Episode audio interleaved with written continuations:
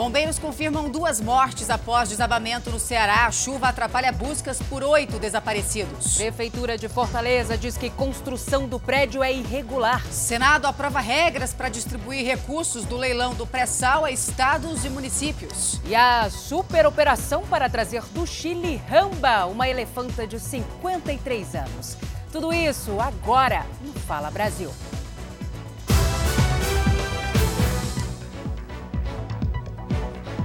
Olá, bom dia, seja muito bem-vindo ao Fala Brasil. Olá, um ótimo dia para você. As buscas por sobreviventes no desabamento de um prédio de sete andares em Fortaleza já duram quase 24 horas. Pelo menos duas pessoas morreram, nove foram socorridas com ferimentos e ainda há nove desaparecidos. É uma tragédia. A construção era irregular, tinha problemas na estrutura que chegaram a ser gravados, inclusive por moradores e por vizinhos.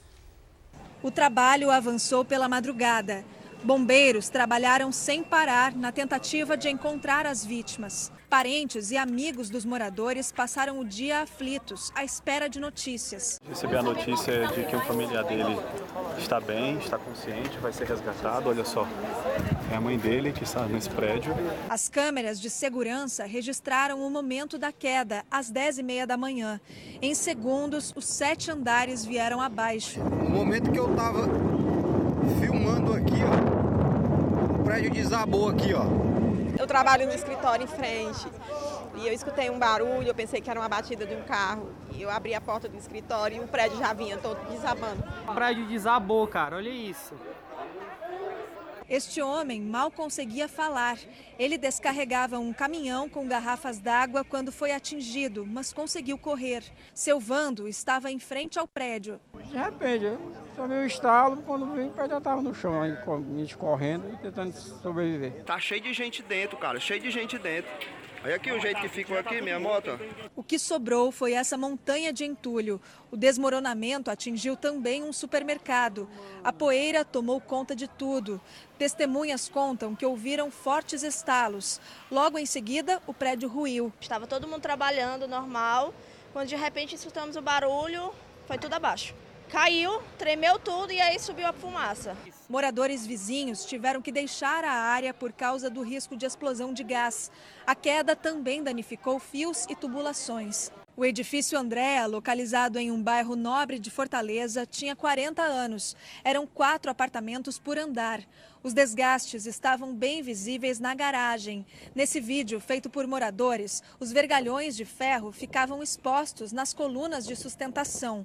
Na segunda-feira, um engenheiro contratado pelo condomínio entrou no Conselho Regional de Engenharia do Ceará com uma anotação de responsabilidade técnica, que é o registro de obras que seriam feitas no prédio.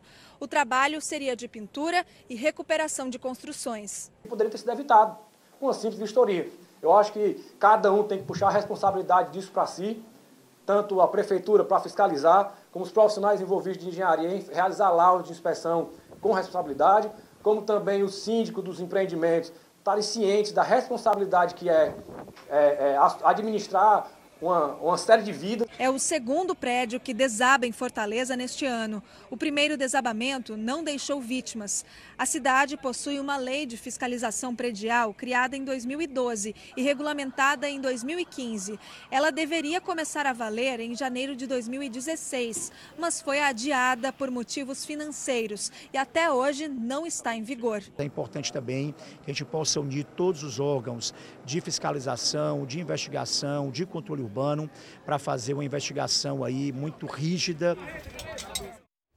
Bom, a gente vai ao vivo até Fortaleza, onde a repórter Natália Campos acompanha o trabalho de buscas, né, Natália? Bom dia para você. E agora há pouco foi encontrado o corpo de uma segunda vítima, né, dessa tragédia. Isso mesmo. Agora há pouco o Corpo de Bombeiros confirmou a segunda vítima fatal deste desabamento. Só identificou como uma mulher. O corpo dela ainda está em um local de difícil acesso, por isso o Corpo de Bombeiros ainda não pôde passar informações mais detalhadas. A gente aguarda aqui. A outra vítima fatal foi encontrada foi confirmada no fim da noite de ontem. É do entregador de água Frederico Santana dos Santos, de 30 anos. Ele estava no mercadinho que fica logo ao lado aqui do prédio que desabou e foi atingido pelos escombros. Entre as nove socorridas com ferimentos está uma idosa de 72 anos. Ela ainda está internada. A Prefeitura de Fortaleza afirmou que o prédio foi construído de maneira irregular e que até 1977 havia uma casa no lugar do edifício Andréa. Logo depois do desabamento, a maior preocupação era com a busca, né? Pela busca dos sobreviventes. Um trabalho difícil e silencioso. A gente está aqui desde a madrugada acompanhando tudo isso e o que a gente percebe é que os bombeiros trabalham em muito silêncio, um trabalho muito delicado, porque qualquer barulho pode atrapalhar nesse trabalho. Acompanhe a matéria. Do meio desses escombros, no primeiro andar, a mensagem que estava tudo bem chegou pelo celular. O estudante de arquitetura, Davi Sampaio, mandou uma selfie para o grupo da família no WhatsApp.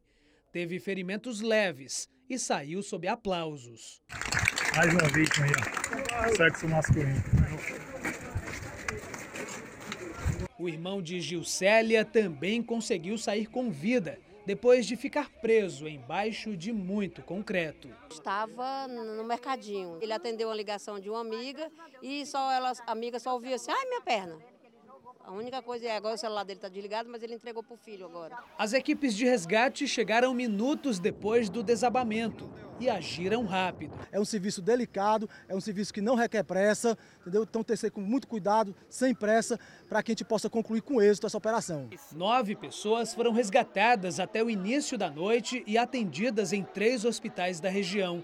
Uma das vítimas teve traumatismo craniano. No meio das buscas, o mesmo esforço para retirar dos escombros os animais de estimação. Luke estava sozinho no apartamento. Saiu com alguns arranhões, mas está fora de perigo. Pelo menos 135 bombeiros, além de profissionais da Defesa Civil e voluntários, estão engajados no resgate e atendimento às vítimas aqui no local.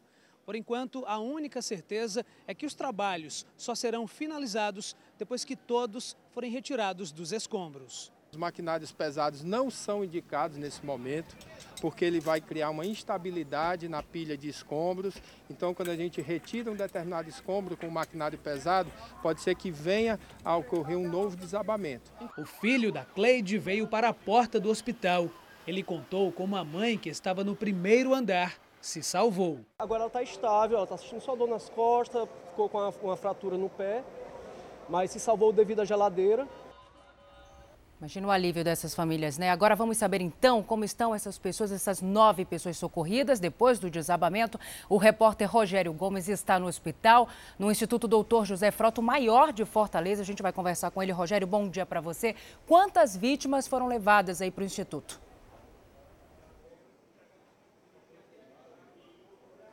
Das nove pessoas resgatadas do desabamento no prédio do bairro Dionísio Torres, aqui em Fortaleza, três foram trazidas em estado mais grave desde ontem à noite aqui para o Instituto José Frota, que é a principal emergência aqui do estado do Ceará. Dois continuam internados. A terceira foi transferida ainda ontem à noite a pedido da família para um hospital particular. As duas pessoas que permanecem internadas passaram por procedimento cirúrgico e estão internados em leitos de enfermaria. O quadro de saúde é estável. A expectativa aqui do IJF é porque ainda há nove pessoas desaparecidas e a expectativa é que alguma delas seja encontrada ainda com vida e trazida aqui para o Instituto José Frota. Salce, Roberta. Maconha em tubos de pasta de dente, em barras de sabão e até em salgadinhos. Um levantamento exclusivo obtido pelo jornalismo da Record TV mostra que a apreensão de drogas levadas por visitantes aos presídios vem batendo recordes no estado de São Paulo. O uso da tecnologia é o principal aliado para evitar que produtos ilegais entrem nas prisões. Passar pelo detector de metais é obrigatório para quem visita presos em cadeias e penitenciárias. Em muitas unidades, a revista também é feita com o scanner corporal, que evita a necessidade de tirar as roupas, mas permite detectar qualquer objeto escondido. E tudo que os parentes trazem para os presos, como alimentos e artigos de higiene, é analisado no equipamento de raio-x. É assim que os agentes descobrem muitas estratégias para burlar a segurança. Maconha em tubos de pasta de dente, em salgadinhos. Droga também em barras de sabão, em outros produtos de limpeza. Eles buscam diversas maneiras, né? Eles estão sempre inovando. Então, cabe a nós, do lado de cá, acompanhar essa inovação, né, de forma que a gente consiga obter êxito e executar, executar o nosso trabalho ao contento. Impedir material, a entrada desse material nas unidades prisionais. De cinco anos para cá, principalmente com o avanço das tecnologias para a revista de visitantes, as apreensões dispararam, um aumento de mais de 200%, e em quase todos os flagrantes foram mulheres que tentaram levar drogas para os presos. Neste ano já foram mais de 900 apreensões, 16,4% a mais do que em todo o ano passado. Com isso, além da eficiência, a gente consegue agregar ao dinamismo, né, com que a gente consegue fazer o procedimento de revista num intervalo de tempo bastante curto. A droga mais apreendida foi a versão sintética da maconha, conhecida como K4, uma substância que é borrifada em pedaços de papel o que facilita a tentativa de esconder o material. Quase 70% das apreensões foram deste tipo de maconha. O K4 já foi encontrado dentro de absorventes femininos, no forro de roupas íntimas. As outras substâncias mais apreendidas foram LSD e êxtase. Visitantes flagrados com drogas são detidos e podem ser condenados e cumprir pena por tráfico. Agora preste atenção: um em cada quatro jovens brasileiros tem dependência de internet. Os dados são de uma pesquisa feita pela Universidade Federal do Espírito Santo. É preocupante. Pais de jovens e crianças devem ficar atentos a alguns sinais. Por exemplo, agressividade, deixar de comer, dormir e até de socializar com os amigos são alguns dos sintomas. Eram horas na internet, uma dedicação constante para se sentir bem. Não é que eu não tinha amigos na escola, mas não eram aqueles amigos verdadeiros. Eu achava que eu tinha amigos verdadeiros na internet. Mas não, não tinha. O vício surgiu a partir de um relacionamento abusivo com o ex-namorado. Pela minha idade, eu não sabia o que eu estava fazendo. Eu acho que eu estava tão perdida que não sabia. Quando a vida nas redes sociais se tornou mais intensa, as consequências surgiram, entre elas os resultados ruins na escola. Uma pesquisa realizada com jovens entre 15 e 19 anos mostrou que 25% deles são considerados dependentes moderados ou graves de internet. O impacto pode afetar o emocional e expor a predisposição a problemas psiquiátricos. Se a pessoa tem uma tendência mais forte de ficar presa no vício, que a gente chama dos padrões obsessivos, compulsivos, aí sem dúvida alguma ela vai ficar pesadamente viciada. Alguns sinais são considerados mais críticos e podem apontar uma mudança perigosa no comportamento. Em se falando de jovens e crianças, o mais evidente é o distanciamento da família e de pessoas próximas, como amigos, por exemplo. Nessas situações, alguns especialistas podem indicar a internação em clínicas preparadas para atender esse tipo de problema. O distanciamento da vida virtual é parte da terapia no formato de internação, o que se torna necessário em casos extremos, como acontece quando envolve jogadores compulsivos compulsão ela é, um, é um, ela é um tratamento contínuo. Ele faz um primeiro tratamento aqui na clínica e depois ele vai continuar no tratamento ambulatorial. Por quê? Porque ele precisa desenvolver o controle sobre isso. Porque aqui dentro ele tem um mundo onde ele não tem acesso a essas coisas. Só que ele volta para o mundo dele. E lá é que ele vai ter o treino de vida mesmo. O médico psiquiatra explica que nem todos os usuários de internet correm perigo. Ele também conta os sinais que devem chamar a atenção de pais de jovens e de crianças que passam algumas horas na internet. Isolamento social, aumento de agressividade, aumento de passividade, quer dizer, qualquer coisa que mude o padrão é o sinal de que tem alguma coisa acontecendo. A adolescente encerra nessa semana o segundo período de internação. Foram 10 meses no total e se diz agora mais preparada para uma nova etapa de vida. O que você diria para quem tem mais ou menos a sua faixa etária, que vê exatamente o seu exemplo, né, o que você passou? pena tentar. Que vale a pena tentar. Se, e pedir ajuda também. Pedir ajuda para os pais e, ou para alguma pessoa que você confia. Uma quadrilha especializada em roubos de veículos é alvo de uma operação que acontece agora de manhã no Rio de Janeiro. A repórter Anabel Reis acompanha essa ação na cidade da polícia desde cedo, né, Anabel?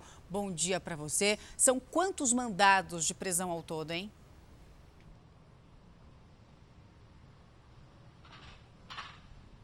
Bom dia, Roberta, Salsi. São 28 mandados de prisão sendo cumpridos na capital e no interior do estado. As pessoas procuradas são suspeitas do crime de latrocínio, o roubo com morte. Traficantes de drogas também são procurados pela polícia porque eles permitem o roubo de veículos na região que atuam para aumentar a renda da quadrilha e investir na compra de armas. A polícia está em endereços nobres do Rio de Janeiro, como a Barra da Tijuca, na Zona Oeste, e também o Maitá, na Zona Sul do Rio de Janeiro. Isso porque receptadores de peças roubadas também estão na mira da polícia. A primeira fase dessa operação aconteceu em setembro. Hoje já são quatro presos. Salso e Roberta. E hoje de manhã, o Aeroporto Internacional de Viracopos, em Campinas, no interior de São Paulo, montou uma super operação para receber Ramba, uma elefanta de 53 anos. Um voo vindo de Santiago, no Chile, chegou no começo da manhã e trouxe para o Brasil a elefanta ramba, que pesa mais de 3 toneladas e meia.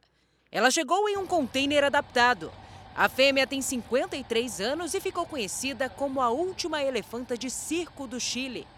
Durante três décadas, ela viajou de caminhão presa a correntes para ser vista em apresentações circenses. Em 1997, o animal foi confiscado pelo governo chileno por causa das denúncias de maus tratos. Agora, a ramba deve seguir por terra para o Santuário de Elefantes do Brasil, em Chapada dos Guimarães, no Mato Grosso. A viagem deve durar cerca de 30 horas. Bom, a gente conversa agora com Yuri Ascar, direto de Brasília, traz informações para a gente sobre o Enem, o Exame Nacional do Ensino Médio. Yuri Ascar, bom dia para você. Quais orientações o estudante vai encontrar no site, hein? Bom dia, Roberta. Os locais da prova e o cartão de confirmação do Enem já estão disponíveis a partir de hoje na página do participante. As provas estão marcadas para os dias 3 e 10 de novembro. Mais de 5 milhões de estudantes se inscreveram para o exame, que tem, entre outras finalidades, a disputa por bolsas em faculdades particulares, vagas em universidades públicas sem a necessidade de prestar o vestibular e ainda o acesso ao financiamento estudantil. Salce Roberta. Obrigada, viu, Yuri? E agora, mudando de assunto, o Ministério Público, com o apoio da Secretaria de Segurança Pública, faz uma operação de busca e apreensão em todas as sedes da Associação dos Policiais e Bombeiros Militares em Salvador e também no interior da Bahia. Jéssica Smetac, bom dia para você. O que está sendo investigado, hein?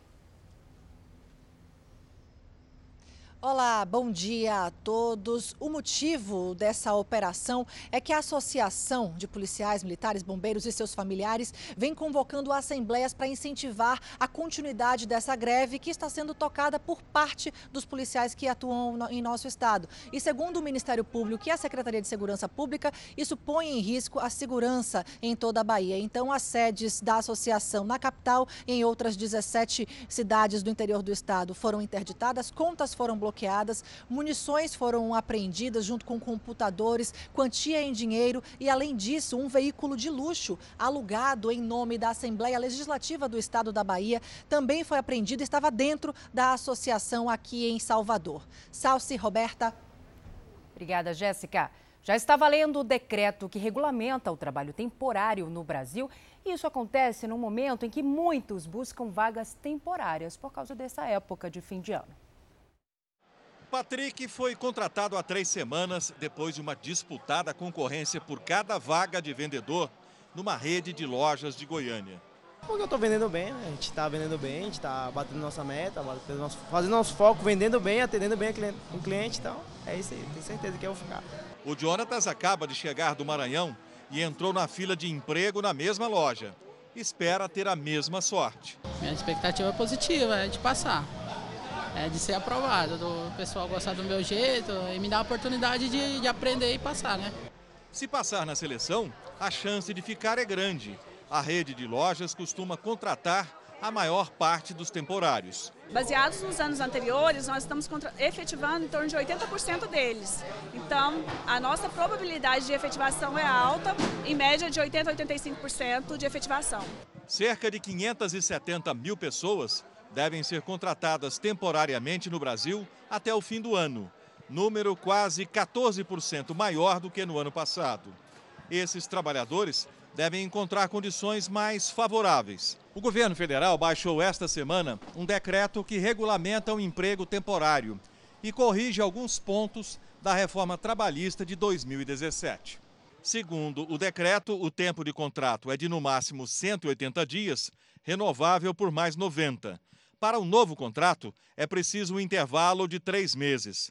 A jornada de trabalho deve ser de 8 horas, com acréscimo de 50% pela hora extra. No período noturno, o adicional é de 20%. Os temporários passam a ter direito a FGTS e férias proporcionais. Ficou mais seguro e houve positividade nessa regulamentação. Ela corrigiu pequenas falhas da antiga legislação. A capital mineira está em alerta por causa do tempo seco. A umidade chegou a 15% por lá. A gente vai conversar com a Maiara Fouco. Maiara, bom dia para você. Ontem a umidade ficou parecida com a de deserto por aí, não é mesmo? Qual a previsão hoje? Olá, bom dia, Salsi, bom dia a todos. Olha, a previsão, de acordo com os meteorologistas, é de dia de mais sol e calor aqui em BH. Nós estamos na Praça JK, na região centro-sul da capital mineira, e por aqui agora está um pouco nublado, mas a temperatura na casa dos 24 graus. A temperatura máxima hoje pode chegar aos 31 e não tem previsão de chuva, pelo menos até sexta-feira. Isso porque uma massa de ar quente seca impede a aproximação de frentes frias. Ontem a temperatura máxima foi de 33,5 graus e a umidade relativa do ar chegou aos 15%, nível que pode ser comparado aos índices que são apresentados lá no deserto do Saara, que tem índices entre 10 e 15%. A boa notícia é que tem sim previsão de chuva para Belo Horizonte no final de semana para dar aí uma amenizada neste tempo seco. Salce, Roberta. Enquanto isso, hidratação e proteção solar, né, Mayara? Obrigada pelas informações. E dois homens morreram ao tentar invadir a base naval de Belém durante essa madrugada para roubar armas. A Flávia Araújo tem mais detalhes para a gente. Flávia, bom dia para você. Como foi essa tentativa?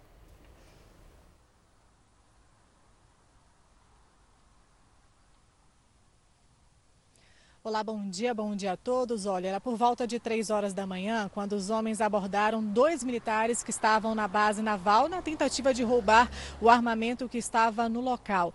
Nesse momento, houve troca de tiros. Dois criminosos foram atingidos e morreram. O terceiro conseguiu fugir.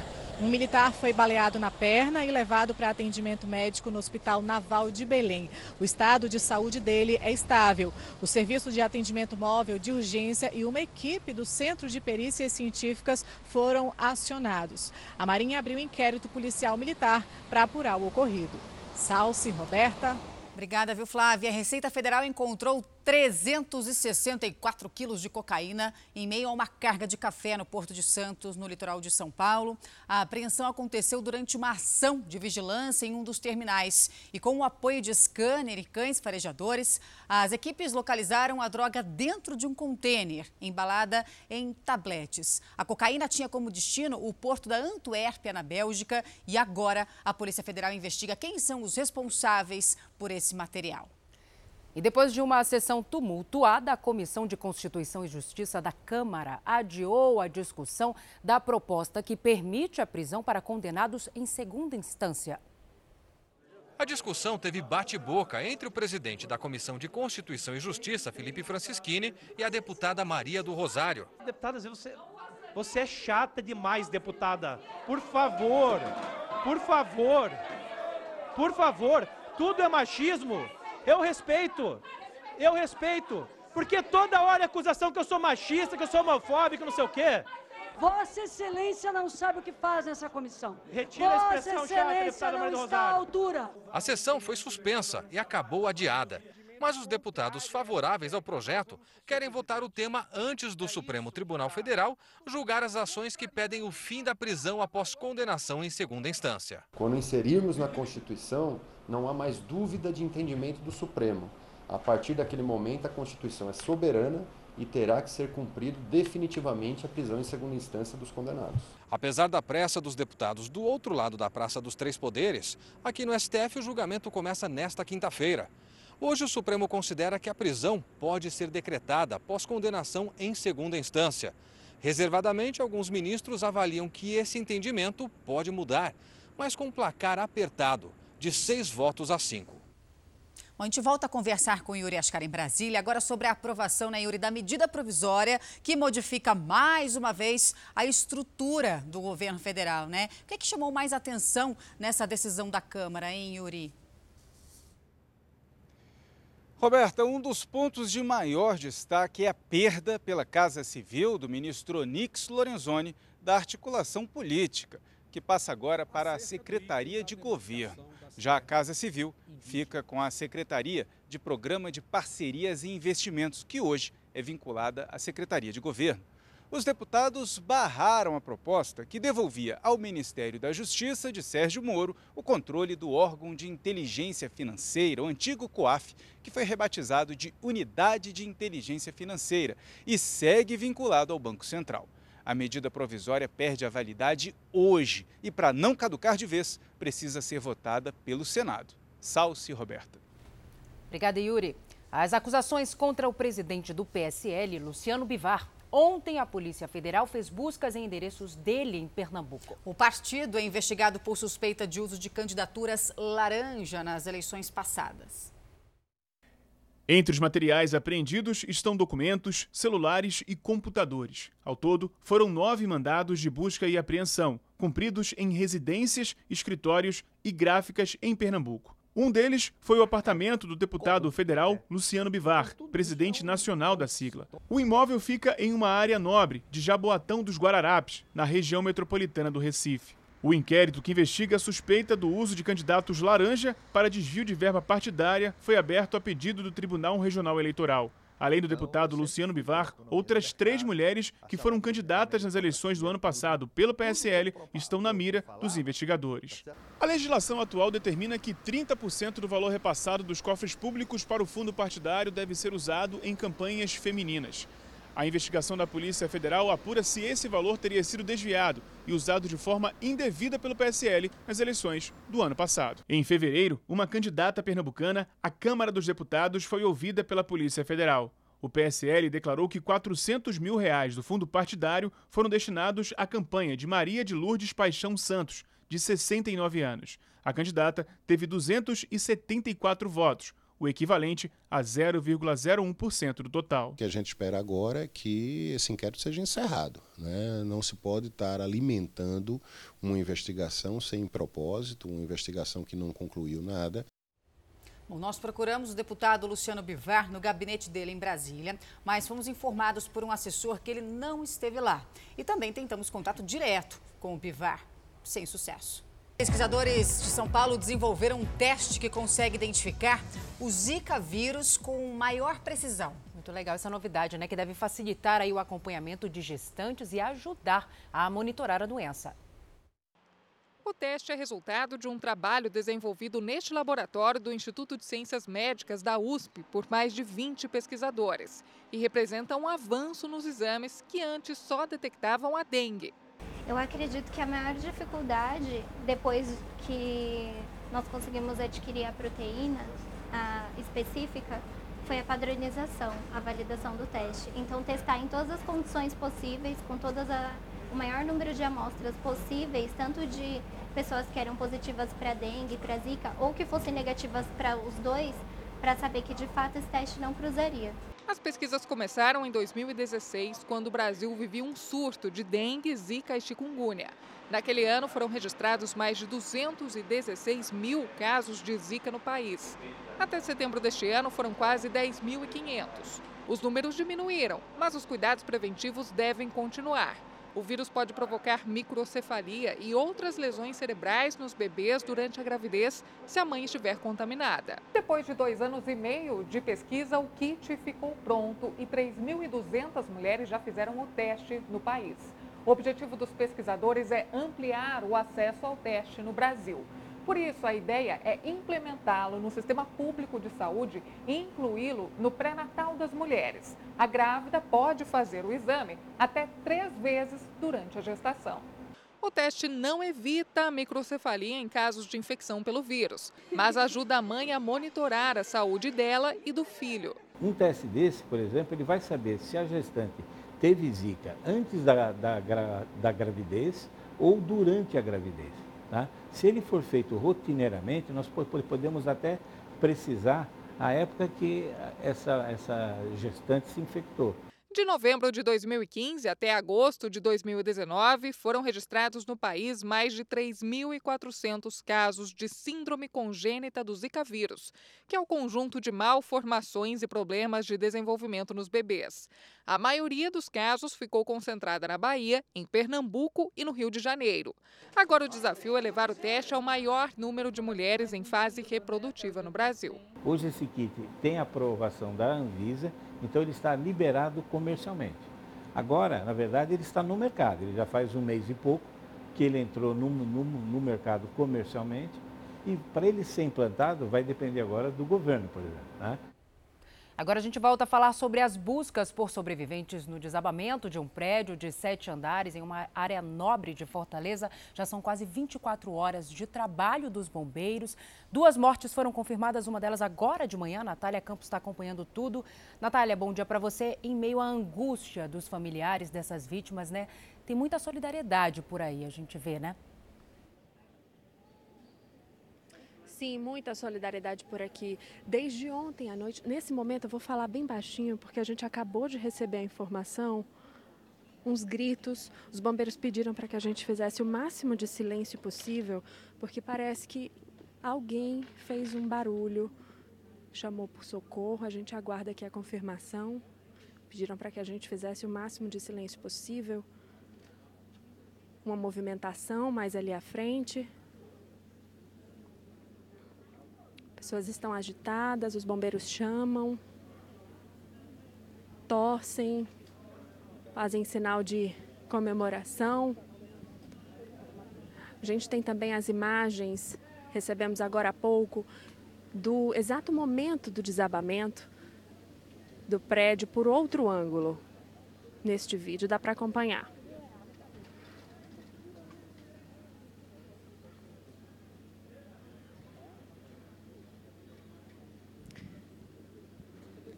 Realmente os bombeiros encontraram, a gente não sabe ainda o que, se alguém realmente fez um sinal. Acho que sim, porque eles comemoram ali como se tivessem encontrado alguém, algum sinal de vida nesse exato momento.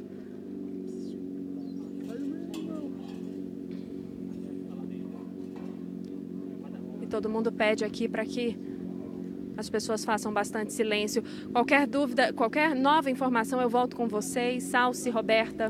Muito obrigada, viu, Natália? E provavelmente algum parente, né? Porque a gente viu os bombeiros comemorando ali com uma moça. Então, pode ser que seja, inclusive, algum parente ou conhecido dela se a gente tiver novas informações, a gente volta, portanto, a qualquer momento. E morreu hoje de manhã, aos 93 anos, o ex-presidente do Bradesco, Lázaro Brandão. O economista estava internado, teve complicações decorrentes de uma cirurgia. A informação foi confirmada pela assessoria de imprensa do Bradesco, mas não foi informado o hospital onde ele estava internado e nem a causa da morte. O Lázaro de Melo Brandão nasceu em Itápolis, no interior de São Paulo. Ele deixa a esposa, duas filhas e um neto. A polícia descobriu um rombo milionário provocado por um grupo do ramo de embalagens. A Manuela Queiroz tem mais informações para a gente. Manuela, bom dia. Qual é o valor desse prejuízo? Oi, Salso, muito bom dia para você e para todos. O prejuízo pode passar de 200 milhões de reais e foi provocado por uma única empresa. Ele é referente a dívidas tributárias, ICMS, multas que não foram pagas. Seis mandados de busca e apreensão foram cumpridos na sede da empresa aqui em Goiânia e também em escritórios de contabilidade ligados à empresa aqui na capital e na cidade de Anápolis. Agora tem um detalhe: os sócios deste grupo empresarial já respondem na justiça por crimes contra a ordem tributária. Salce, Roberta. Obrigada, viu, Manuela? E o Senado aprovou a divisão dos recursos do leilão do pré-sal. São mais de 106 bilhões de reais divididos entre estados, o Distrito Federal, municípios, o governo e também a Petrobras. O assunto foi tratado com prioridade pelo plenário. O resultado no telão do Senado comprova isso. Dos 69 senadores presentes, 68 votaram sim, com uma única abstenção do presidente da Casa, Davi Alcolumbre. Embora a divisão dos recursos tenha sido aprovada com folga, houve resistência de alguns parlamentares, especialmente do Norte e do Nordeste. É que eles queriam alterar o projeto para destinar mais verbas aos seus estados. A tentativa fracassou tanto na Comissão de Assuntos Econômicos quanto no plenário. É que qualquer mudança nesse sentido obrigaria o retorno do texto à Câmara dos Deputados, o que poderia prejudicar o leilão do pré-sal, marcado para 6 de novembro. O texto aprovado prevê a distribuição de quase 11 bilhões de reais para estados. Os municípios irão dividir o mesmo montante, sendo que os mais pobres terão prioridade. A União ficará com 49 bilhões de reais. Os municípios estão protegidos, os estados, diante desse acordo construído, foram também contemplados. E é isso, foi o texto que foi possível para termos o consenso na Câmara e no Senado. O cálculo dos recursos é baseado na previsão da arrecadação com o leilão, algo em torno de 106 bilhões de reais. A distribuição de recursos deverá ser utilizada para gastos com previdência e investimentos, no caso de estados. Já os municípios poderão optar entre um e outro. Um alívio nas contas públicas. E o Yuri Ascar vai contar para a gente qual estado será mais beneficiado pela divisão desses recursos. Yuri. Salsi, o Rio de Janeiro aparece disparado na frente, viu, com 2 bilhões 360 milhões de reais. Isso acontece porque, além da divisão dos recursos, o Rio também recebe um tipo de abono, por ser o estado onde se concentram esses campos que vão ser leiloados em novembro. E outros destaques são Minas Gerais, com quase 849 milhões de reais, e a Bahia, com 763 milhões. Mato Grosso, com 665 milhões, fica à frente de São Paulo, viu, com 632 milhões. E por aqui o Distrito Federal que vai receber menos recursos comparado aos estados brasileiros, 64 milhões de reais. Salce Roberta. Obrigada, viu, Yuri? E o Ministério Público de Goiás investiga de denúncias de assédio sexual que, na verdade, teria sido cometido pelo prefeito de Lusiânia, o Cristóvão Tormin. Pois é, pelo menos sete mulheres relatam os abusos que teriam começado há seis anos. As denúncias contra o prefeito Cristóvão Tormin, do PSD, foram feitas por funcionárias da Prefeitura de Lusiânia. No total, sete mulheres teriam procurado o Ministério Público afirmando que foram vítimas de assédio por parte de Cristóvão. Sem mostrar o rosto, essa mulher conta que foi abusada dentro do gabinete na prefeitura. Lá na sala de reunião, tem uma mesa grande lá. Onde... E aí eu estava recolhendo as coisas, tinha todo mundo saído, lá estava recolhendo, ele foi, fechou a porta, na hora de eu sair ele foi, avançou, ele é forte, e aí tentou me beijar. Esta outra mulher conta que em uma tarde do ano passado viveu momentos de terror. Perguntei por que ele estava fechando as portas. Ele disse que era para eu ficar calma e ele já veio me agarrando, me beijando. Me tocando. Procuramos o prefeito Cristóvão Turmin aqui na prefeitura de Lusiane e recebemos a informação que às 5 e meia da tarde ele já teria deixado o gabinete e os assessores também não estariam mais aqui na sede do Executivo Municipal. O prefeito, logo após receber as informações da acusação feita pelas funcionárias, decidiu então registrar na Polícia Civil aqui da cidade uma queixa contra dois vereadores, Eliel Júnior e Télio Rodrigues. Nesse registro, Cristóvão Turmin afirma que tudo que estaria sendo denunciado contra ele seria um esquema para atrapalhar as eleições de 2020. Eu não sei nem quem é essas mulheres. Se essas mulheres tivessem me procurado para questionar sobre isso, que ele estava acontecendo esses assédios no gabinete dele, a gente tinha acompanhado essas mulheres no Ministério Público. Sobre a ocorrência feita pelo prefeito, a Polícia Civil de Lusiânia diz que não vai falar sobre o assunto. Bom, nós procuramos o prefeito Cristóvão Turmin, mas não tivemos resposta. E o vereador Télio Rodrigues, citado na reportagem, também não retornou os nossos contatos. Começou em São Paulo a primeira feira de design de bolos de festa, um tipo de negócio que ganha cada vez mais espaço no país. Tanto que muita gente já largou a profissão que tinha antes para virar confeiteiro. Foram os bolos e doces que salvaram a Larissa quando ela perdeu o emprego numa multinacional. Eu estava noiva e aí fui mandada embora. Aí você para e pensa, o que, que você vai fazer? Aí eu falei, ah, eu vou trabalhar com o que eu gosto. E assim a assistente administrativa virou confeiteira. Ela está sempre de olho no que há de novidades nesse mercado cada vez mais sofisticado. A confeitaria já representa um quarto do setor de panificação no Brasil, que faturou 92 bilhões de reais no ano passado. A feira, na zona norte de São Paulo, tem mais de 100 expositores, competição entre confeiteiros e aulas com especialistas famosos. Um deles é Rick Zavala, campeão da primeira edição da Batalha dos Confeiteiros na Record TV. Olha, a mensagem que eu sempre passo é que é nunca tarde para recomeçar, né? Eu estava com 43 anos quando comecei uh, na confeitaria. A própria história da idealizadora da feira é um exemplo de sucesso.